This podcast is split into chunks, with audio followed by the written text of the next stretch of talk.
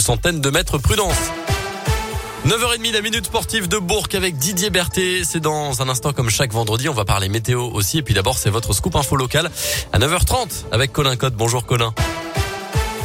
Bonjour Mickaël, bonjour à tous. À la une aujourd'hui, les suites des annonces du gouvernement concernant la cinquième vague de l'épidémie. Le ministre de l'Éducation, Jean-Michel Blanquer, a apporté des précisions ce matin avec des autotests aux élèves de sixième car les enfants ont moins de 12 ans et ne sont pas vaccinés.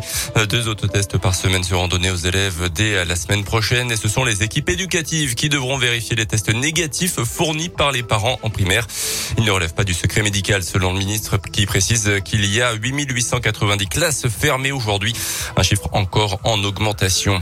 Dans l'actu, dans un conducteur testé positif au cannabis après un accident de la route hier après-midi à Bourg, il a percuté une trottinette conduite par un jeune de 12 ans qui portait un casque. Son pronostic vital n'est pas engagé. Lui se faisait passer pour un lycéen pour obtenir des photos dénudées d'une adolescente de 14 ans, un habitant de la Dombe âgé d'une quarantaine d'années condamné à 8 mois de prison avec sursis. Euh, son ex-compagne avait découvert les photos en question lorsqu'il lui avait passé une clé USB avec soi-disant des images de leur propre fille.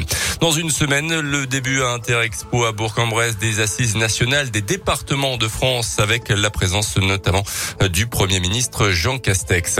En foot, FBBP Jura Sud, coup d'envoi du huitième tour de la Coupe de France à 20h à Verchères avant le retour du championnat la semaine prochaine sur le terrain du Red Star. À noter hier soir en Ligue Europa, les victoires de Lyon et Monaco. C'est fini en revanche pour Marseille éliminé de la compétition après sa défaite contre Galatasaray. Et puis en rugby en Pro D2, deux déplacements pour l'USB à Nevers et pour Oyonnax sur le terrain d'Agen.